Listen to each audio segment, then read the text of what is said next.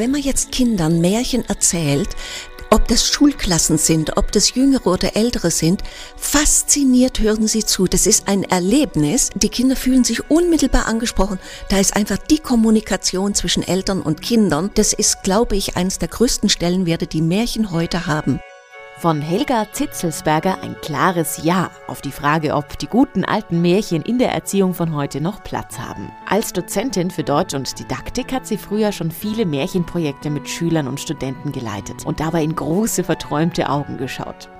Die Es war einmal Geschichten sind schon allein deshalb für Mama, Papa und Kind aktuell, weil sie durchs Erzählen dafür sorgen, dass zwischenmenschliche Beziehungen zustande kommen. Außerdem sind es Bilder aus dem Leben, auch dem von heute.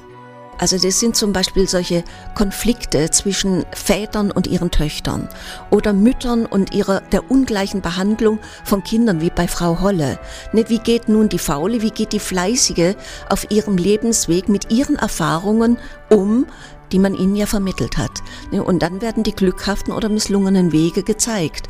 Wenn Mutti oder Papi sich Zeit nehmen, ein Märchen vorzulesen, dann braucht es danach übrigens keine Erklärstunde. Deuten sollte man den Kindern die Märchen nicht. Kinder sind sehr schnell auf einer symbolischen Stufe. Und auch wenn sie nicht wissen, was an sich ein Symbol ist oder noch nicht wissen, haben sie ein intuitives Verständnis dafür. Sie begreifen es aus dem Kontext heraus. Über die zauberhaften Geschichten von Frau Holle, dem gestiefelten Kater oder Schneewittchen reden, kann Helga Zitzelsberger allerdings nur empfehlen, weil sich Kinder mit den Figuren identifizieren. Und sich dann auch sagen, ich möchte zwar gerne die Goldmarie spielen, aber die Pechmarie, so schlimm sollte sie nicht bestraft werden. Ich mache ja auch oft Blödsinn und dafür soll man nicht so fürs Leben bestraft werden.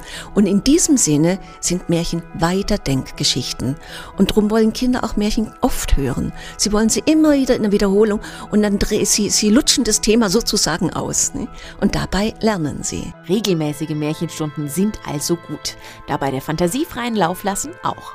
Ich fände es sehr gut, wenn die Kinder dann auch mit den Eltern zum Beispiel Szenen spielen dürfen, wenn sie die Geschichte malen und kommentieren, denn es ist fantastisch, bis Kinder gern an ihren persönlichen Gefühlen dann da hinein interpretieren. Und Mama und Papa können sich schon früh als Märchentante oder Onkel üben. Man kann früh beginnen. Es gibt so nette kleine Kettenmärchen wie vom dicken fetten Pfannkuchen. Da haben die Kinder am sprachlichen Element große Freude. Es gibt die einfachen überschaubaren Geschichten, die nur so einen Handlungsstrang haben, wie Rotkäppchen oder der Wolf und die sieben Geißlein. Und die Wiederholungen dabei sind immer gut und die magischen Verse da drin, weil die Kinder sehr schnell sich daran beteiligen. Erwachsene und Jugendliche können in anspruchsvollen Märchen schmökern, die Lebensprobleme schildern, Mythen oder Naturvölkergeschichten aus Asien oder Amerika erzählen. Laut der Märchenexpertin ein absoluter Genuss, manchmal aber auch harte Kost, die verdaut werden muss. Apropos, was ist eigentlich mit dem bösen Wolf? Beschert der den Kleinen denn keine Albträume? Auch hier kann Helga Zitzelsberger entwarnen. Und sie erzählt ja schließlich keine Märchen man kann ja mit der Figur spielen, denn der ist ja wirklich nicht da, der Wolf, der tut mir ja nichts. Das heißt, Kinder spielen und malen das dann auch gerne, weil sie damit Angstfiguren aufblähen und dann mit einem Pix platzen lassen und so Macht über das Böse gewinnen. Aber die Kinder lernen gerade an den Märchen mit dem Bösen umzugehen, spielerisch, und es ist eine sehr gute Vorbereitung aufs Leben.